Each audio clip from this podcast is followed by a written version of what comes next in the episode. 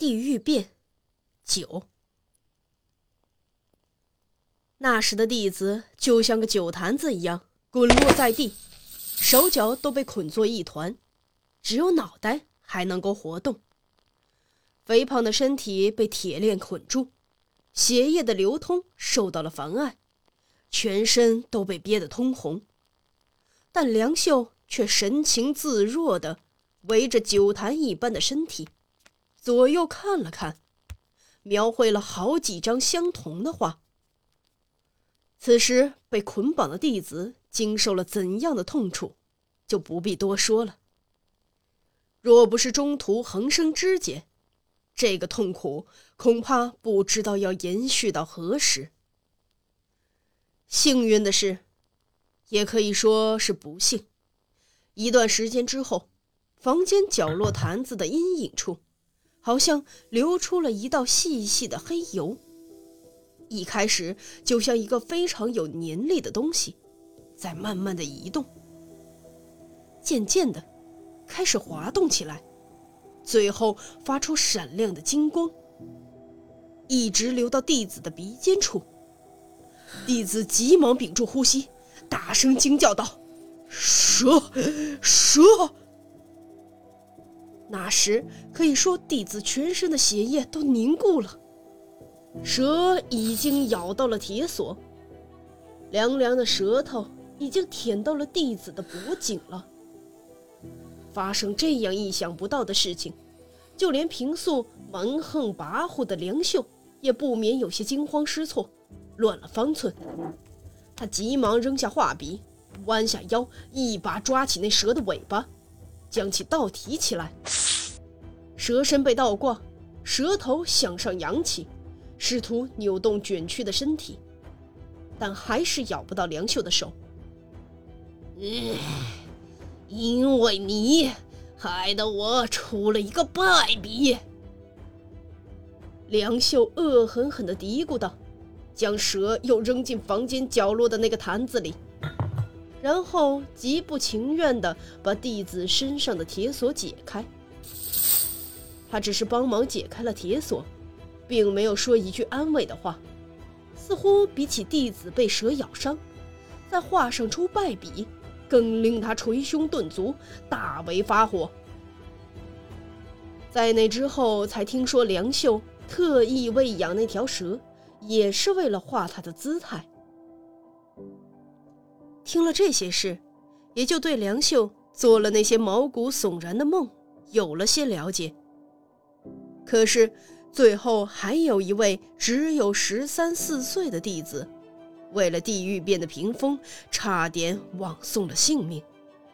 那个弟子生来就如同女人一样，皮肤白皙，细皮嫩肉的。一天夜里，他无意间被师傅叫到了屋里。梁秀在灯光下，手掌托着一块鲜血淋淋的生肉，在喂一只从来没有见过的怪鸟。鸟的大小就和猫差不多。这么说来，它头上长着像耳朵一样的羽毛，琥珀色大大的眼睛，看上去和猫眼很相似。十。原来梁秀这人喜欢事必躬亲，不喜欢别人对自己的事情指手画脚。就像前面说的那条蛇，还有自己房间里别的东西，这所有的一切，他都对弟子绝口不提。因此，有时桌上有个骷髅，或者放着个银碗、漆绘的高脚杯等，他常常用这些出人意料的东西来作画。并且平日这些东西摆放在哪里，也没有人知道。梁秀受福德大神庇佑的传言，其中之一也有可能是从这个传说里来的吧。于是，那个弟子见了桌上的那只奇怪的鸟，心中暗想：这也肯定是用来绘制地狱变屏风的道具吧。他走到师傅的面前。毕恭毕敬的问道：“这个是用来干什么？”梁秀好像完全没有听到的样子，伸出舌头舔了舔猩红的嘴唇，用下颚指了指那鸟：“怎么样，还算温驯吧？”这是什么东西？我从来没有见过。弟子一边说，一边心有余悸地仔细打量这两耳朵像猫耳一样的鸟。梁秀依旧一成不变的嘲讽语气：“什么？从来没见过？城里长大的，难怪了。这是两三天前安把的猎手送给我的，叫做猫头鹰。”只是像这样温顺听话的还不多见。说着，他抬起手，上下不停地抚摸着刚刚吃饱了的猫头鹰背上的羽毛。就在这时，猫头鹰突然一声尖叫，从桌上疾驰而去，张开双脚的爪子抓向弟子的面孔。如果不是弟子眼疾手快，抬起袖子遮住脸部，肯定会被他抓个正着。弟子一边大声喊叫，一边用力挥动的袖子，扑打着猫头鹰。猫头鹰一声尖叫，又向他袭来。那弟子一时忘了这是在师傅的面前，不停地站起来防守，又坐下来攻击。在难以想象的狭窄房间中四下逃窜，无路可逃。那只怪鸟反而变本加厉，忽高忽低的飞翔，无孔不入的瞄向他的眼睛攻击。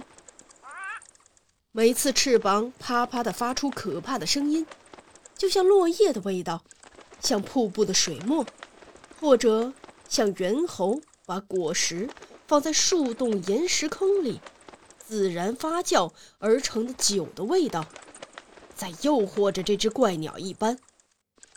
气氛着实阴森可怕。这样说起来，这位弟子透过昏黄的灯光，感觉自己进入了朦胧的月夜。师傅的房间就像是远处深山里妖气弥漫的山谷一样，令人胆战心惊。弟子恐惧的不仅仅是猫头鹰的攻击。更令他不寒而栗的是，师傅。师傅梁秀竟然一边冷静地观看着这场骚乱，一边慢慢地摊开纸，舔了舔画笔，临摹这个长得像姑娘一样的弟子被怪鸟虐待的凄惨景象。弟子看到师傅的这种情形，更觉得闻风丧胆。后来他曾讲到。那时，他心想，这次定会因师傅而枉送了性命。本集播讲完毕，下集更加精彩。